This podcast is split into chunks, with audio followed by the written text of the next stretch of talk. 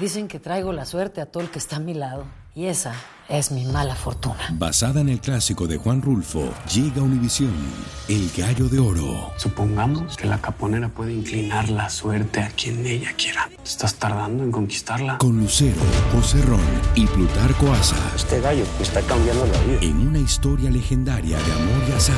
No trates de cambiarme, no lo vas a lograr. El Gallo de Oro, gran estreno miércoles 8 de mayo a las 9 por Univisión.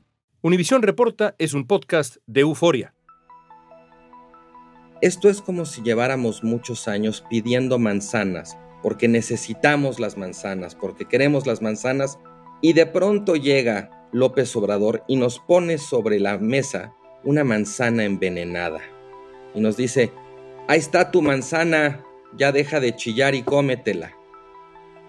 Es Carlos Bravo, regidor, analista político y profesor en el Centro de Investigación y Docencia Económicas, el CIDE, de la Ciudad de México.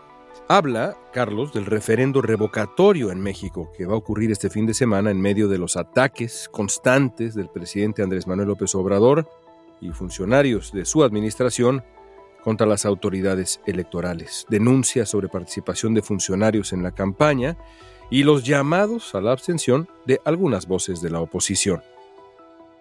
Es el mundo al revés. Es el propio presidente y son sus propios simpatizantes los que llaman a un proceso de revocación que ya sobre la marcha queda claro, tratan de convertir, tratan de secuestrarlo para transformarlo en un proceso de ratificación.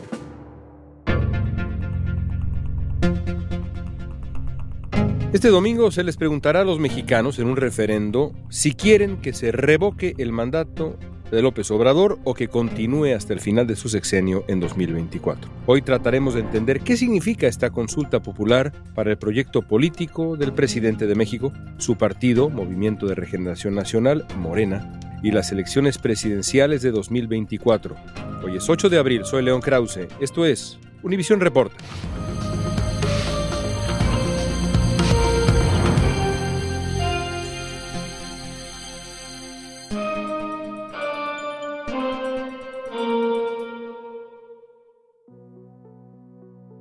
Nos acompaña Carlos Bravo, regidor, especialista en la historia y la política contemporánea de México y Estados Unidos y frecuente colaborador de medios impresos como el New York Times, Letras Libres, comentarista además en radio y televisión. Carlos ha analizado ampliamente la actualidad política mexicana y justo esta semana escribía que el López Obradorismo transformó la consulta de revocación de mandato con el propósito de, más bien, ratificar al presidente, un mecanismo de control ciudadano del poder, se volvió un instrumento de proselitismo político. Carlos, ¿cómo nace la idea de un proceso de revocación presidencial en México? Bueno, se trata de una propuesta de campaña que López Obrador hizo desde el 2018, pues está solo, no está realmente compitiendo contra nadie eh, es una sensación muy extraña que de pronto nos devuelve en más de un sentido al año de 1976, cuando José López Portillo pues estuvo solito, él nomás en la boleta, y como se decía entonces, pues estaba muy contento porque si votaba su mamá por él, ganaba. Ahora López Obrador, bueno, pues está en esta consulta que le llega además en un momento clave de su sexenio, cuando pues ya empieza a quedar muy claro que no tiene realmente su gestión como muy buenos resultados que entregar, eh, la economía está estancada, la violencia pues la verdad va de mal en peor, aunque hay algunos indicadores que mejoran, otros empeoran y la situación es que realmente ya hay cada vez más regímenes de gobernanza criminal en distintos estados de la República, claramente ya abandonó por completo, ya perdió la bandera anticorrupción. Y pues parece que ya lo único que le queda es tratar de hacerse del control de lo electoral. Y creo que en el fondo ese es el propósito de esta revocación. No puede ser una revocación, León. Hay un cortocircuito lógico aquí. Porque se trata de un instrumento que en teoría es de control democrático del poder para tratar de remover del puesto al presidente convocado por el propio presidente y sus adeptos. Es que eso es lo más curioso, es decir, en una lista de curiosidades, por llamarles de alguna manera, eso es lo primero que se me ocurre mencionar también a mí, porque en prácticamente todos los casos, incluido por ejemplo California aquí en Estados Unidos, en donde el gobernador sobrevivió un intento de revocación hace relativamente poco, pues es la oposición la que obviamente reúne las firmas, impulsa el proceso revocatorio, pero en México ha sido distinto hasta un grado surrealista. Bueno, es que es el mundo al revés. Es el propio presidente y son sus propios simpatizantes los que llaman a un proceso de revocación que ya sobre la marcha queda claro, tratan de convertir, tratan de secuestrarlo para transformarlo en un proceso de ratificación. En esa medida, desde luego, el instrumento queda desvirtuado, no ya como, como un mecanismo de control democrático ciudadano del poder, sino como un artefacto de propaganda política. Incluso iría yo un poco más lejos.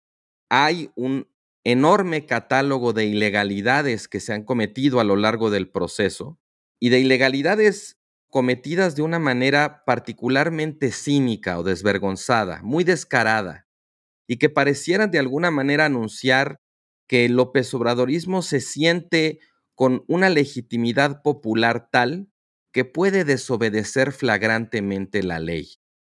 Eso va a crear un escenario posconsulta muy, muy delicado, León. Las autoridades electorales en México han insistido en hacer valer las reglas del proceso revocatorio que incluyen, por ejemplo, restricciones a la propaganda electoral y a la participación del propio presidente y de funcionarios públicos en la promoción del proceso. López Obrador y miembros de su gobierno han respondido descalificando con dureza al organismo electoral, el INE, y específicamente a sus consejeros.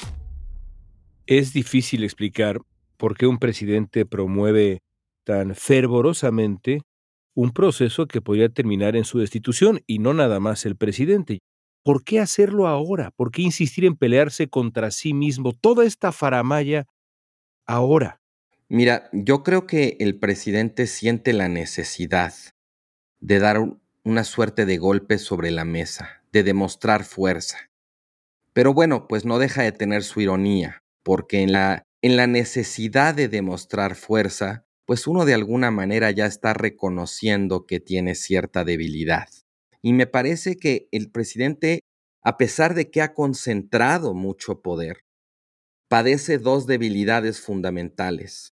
La primera de ellas es una debilidad en cuanto a los resultados de su gobierno, que ya empieza a mostrarse también en las encuestas. Entre diciembre y marzo el presidente perdió prácticamente 10 puntos de popularidad. Prácticamente todas las encuestas, las personas lo siguen evaluando bien a él, siguen aprobando su figura, pero cada vez son más los rubros en los que la, la población desaprueba su gestión, desaprueba su gobierno. Esa es una primera debilidad que tiene el presidente y en el contexto de la cual quiere dar este golpe sobre la mesa y decir, a pesar de que caigo en las encuestas, a pesar de que no son buenos los resultados de mi gestión, la gente todavía me quiere. Y aquí está la muestra.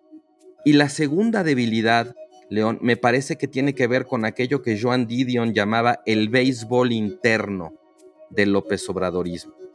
En este caso me refiero pues al fenómeno eh, que digamos en el argot político estadounidense se llama el lame duck. El presidente es un un líder cuyo tiempo ya se está agotando, cuyo horizonte es cada vez más corto. Y naturalmente los miembros de su propia coalición ya empiezan a planear, a pensar, a imaginar cómo va a ser, cómo van a ser las cosas cuando López Obrador deje de ser presidente. Esto implica dos cosas. Una, una mayor conflictividad al interior de su coalición por posiciones de influencia entre liderazgos que quieren disputar la candidatura de Morena y por el otro lado también pues que el, al presidente ya no le hacen tanto caso como al principio, porque en más de un sentido va de salida.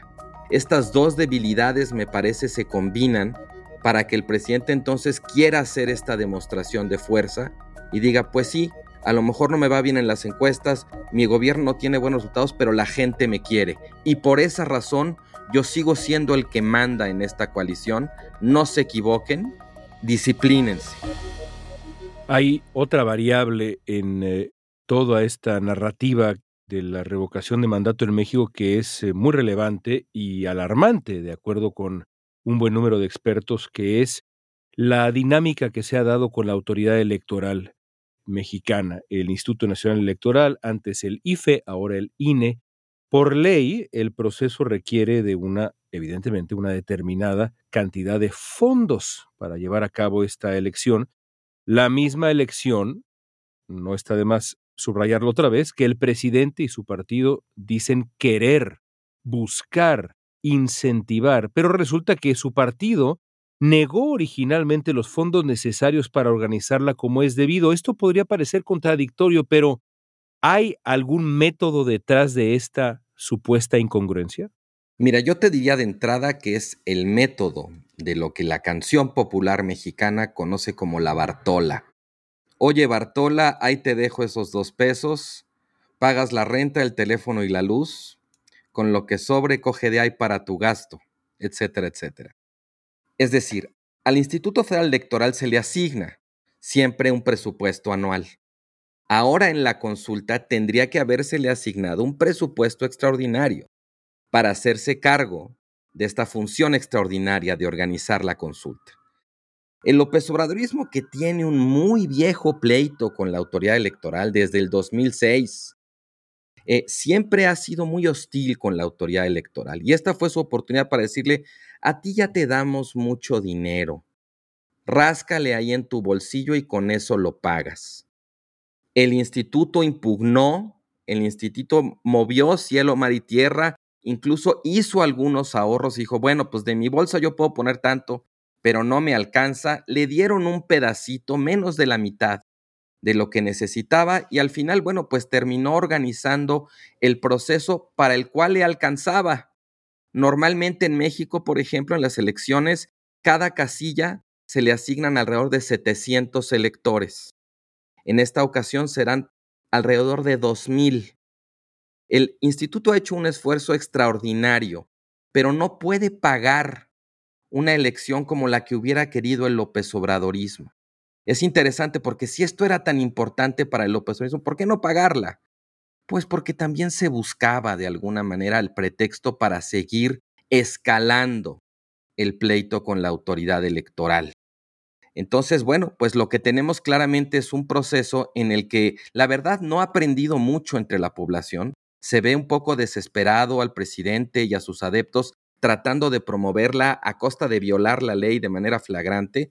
Probablemente la participación, yo creo que muy difícilmente llegará a los 10, 15 millones, cuando el presidente y sus adeptos no se cansaban de presumir sus 30 millones de 2018. No van a llegar ni de lejos, creo, a la mitad. Para que fuera vinculante se tiene que alcanzar el 40% del... del padrón, sí, que son más de 35 millones. O sea, claramente no va a ser vinculante. Y es perfectamente factible que ante la cantidad y gravedad de ilegalidades que se han ocurrido, haya la posibilidad de que las autoridades electorales decidan anular el ejercicio. ¿eh? La ley de revocación de mandato establece que si no se alcanza el 40% de participación, el resultado no tendrá ningún efecto vinculante y el presidente continuará ejerciendo su cargo hasta el final de su sexenio, en este caso, hasta 2024.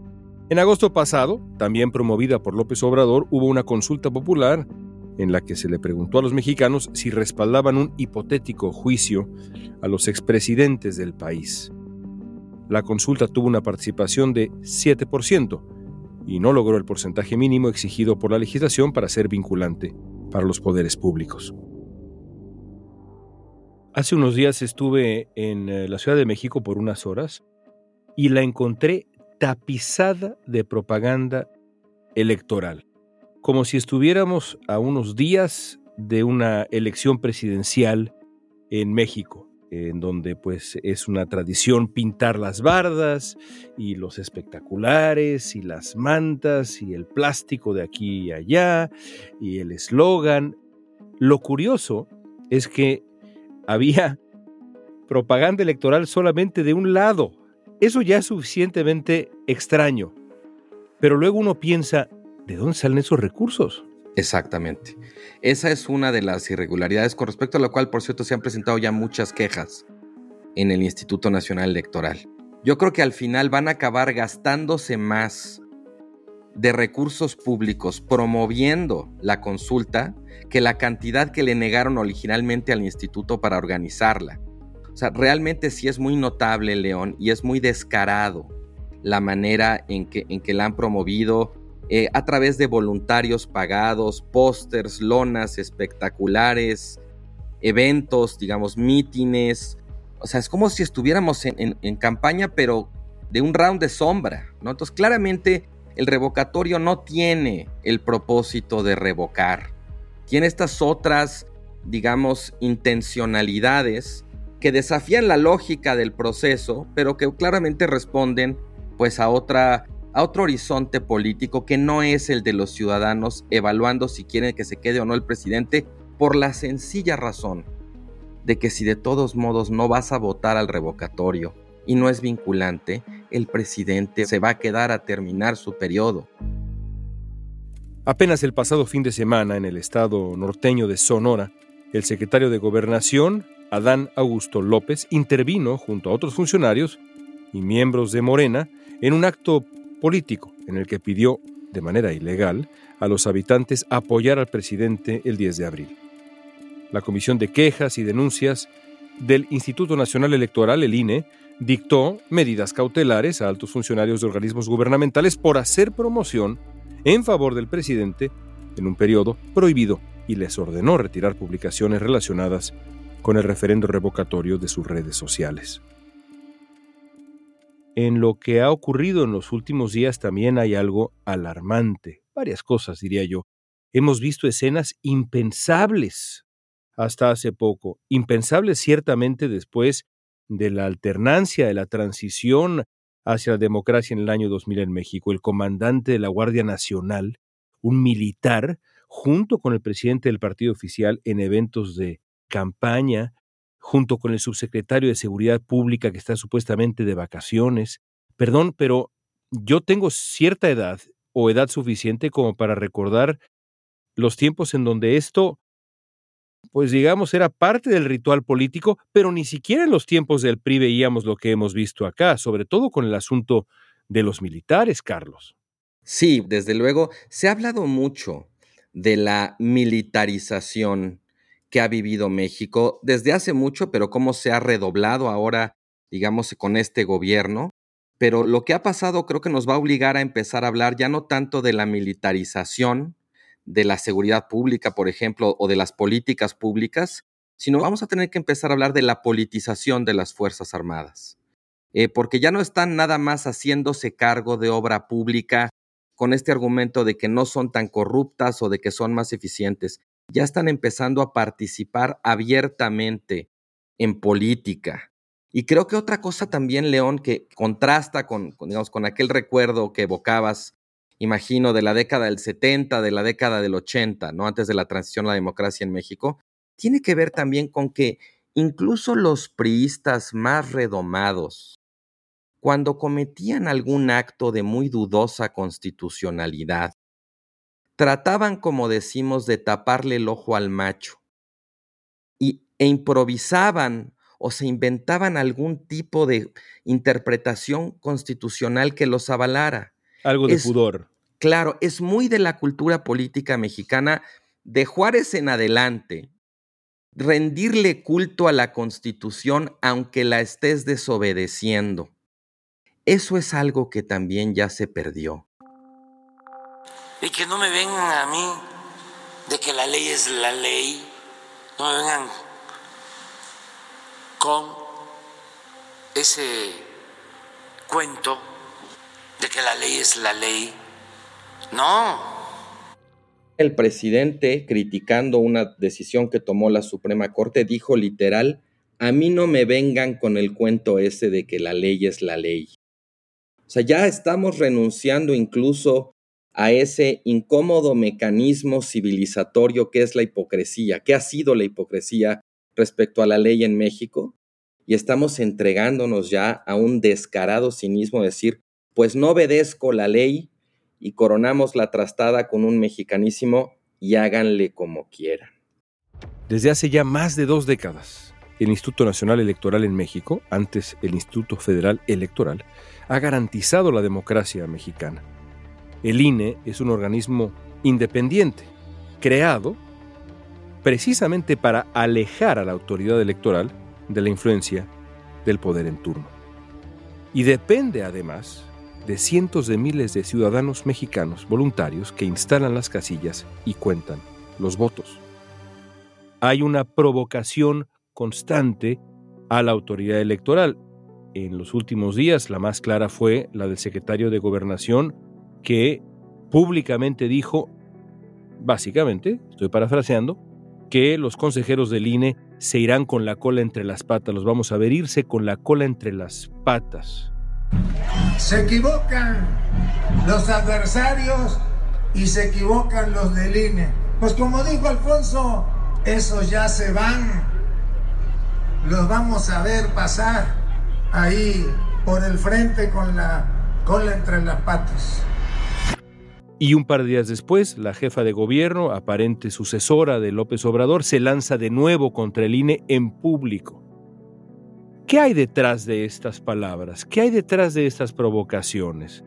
¿Tiene que ver esta propuesta de reforma electoral que ya anunció el presidente López Obrador que aparentemente se va a deshacer de la estructura del INE para rearmarla con eh, un eh, método singularísimo que seguramente pondría en riesgo la estabilidad de esa institución clave del Estado mexicano que es el INE. ¿Cómo explicas esta provocación constante a la autoridad electoral? Yo creo que hay una parte en la cual se trata de escalar el conflicto hasta su máxima tensión, porque en efecto el, presidente anunció una reforma electoral, pero no tiene los votos. O sea, el López Obradorismo ya perdió las mayorías que tuvo en la primera mitad del sexenio y ya no puede reformar la constitución solo. De alguna manera trata de elevarle el costo a la oposición, creando este tipo de presión eh, política o tratando de infundir cierta animadversión popular en contra del INE. La tragedia de todo esto es que ni siquiera necesita tener éxito en su propuesta de reforma electoral porque el próximo año termina con su encargo el consejero presidente del INE, Lorenzo Córdoba, otro consejero que ha sido muy importante, Ciro Murayama, y otros dos. Se renuevan cuatro asientos en el Consejo General del INE, por lo que incluso si fracasara, como creo que va a fracasar, la propuesta de reforma electoral del presidente, ahí hay una oportunidad inmejorable para que toda esta presión, todo este descontento, todo este choque que ha fomentado el López Obradorismo finalmente desemboque en una captura del instituto con el nombramiento de consejeros afines a la causa del López Obradorismo. Y también en el Tribunal Electoral, por cierto, se renuevan varios magistrados, por lo que la captura puede también alcanzar no solamente al instituto, sino también al Tribunal Electoral. Con una popularidad que ronda el 60% y el debilitamiento de la oposición, los analistas dan por descontado que la opción de revocar a Andrés Manuel López Obrador no va a triunfar. Voces de la oposición han llamado a los mexicanos a dejar las urnas vacías el 10 de abril para no avalar la iniciativa.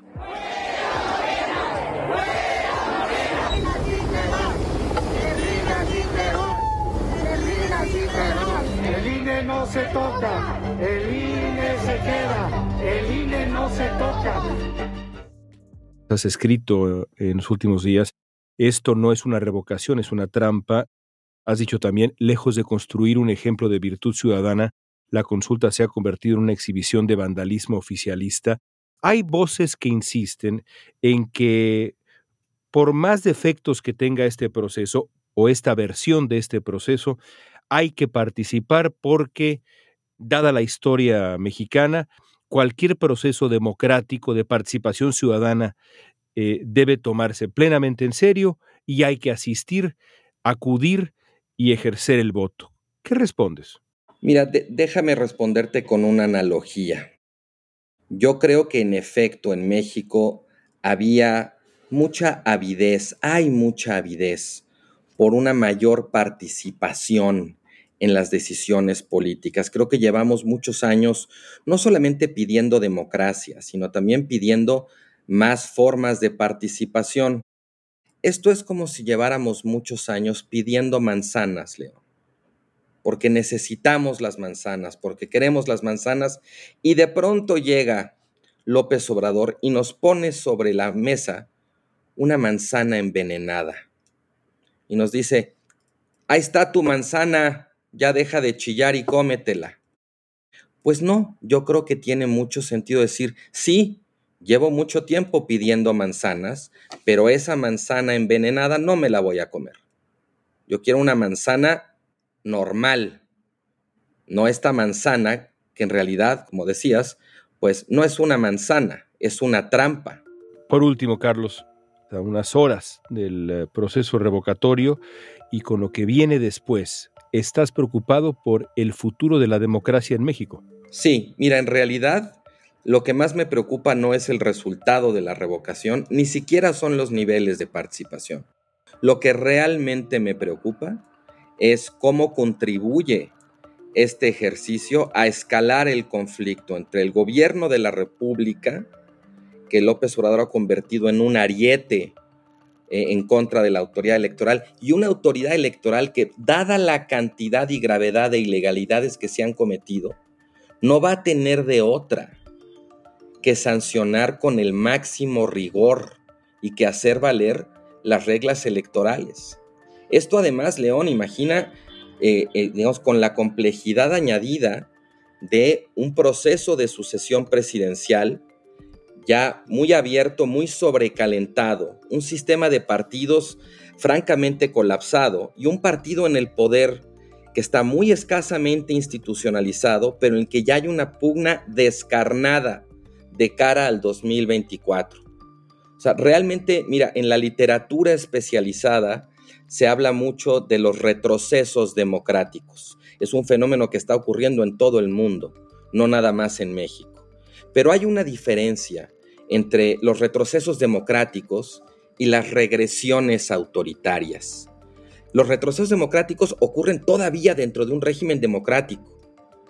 Las regresiones ya implican un cambio de régimen, que la democracia se pierde.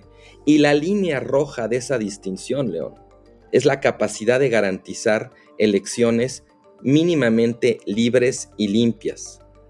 Si el López Obradorismo logra, de una manera u otra, capturar a las instituciones electorales, habremos cruzado esa línea y México habrá dejado de ser esa democracia que tantos años, tanto sudor y tanta sangre, León, nos costó construir. Gracias, Carlos. Gracias a ti, León. Y esta pregunta es para ti, después de la explicación lúcida de Carlos Bravo Regidor, ¿te parece que ha perdido validez el proceso revocatorio en México? Sí, no, ¿por qué? Usa la etiqueta Univisión Reporta en redes sociales y danos tu opinión en Facebook, Instagram, Twitter o TikTok. En la producción ejecutiva, Olivia Liendo. Producción general, Isaac Martínez. Asistencia de producción, Isabela Vítola. Música original de Carlos Jorge García. Soy León Krause, gracias por escuchar Univisión Reporta.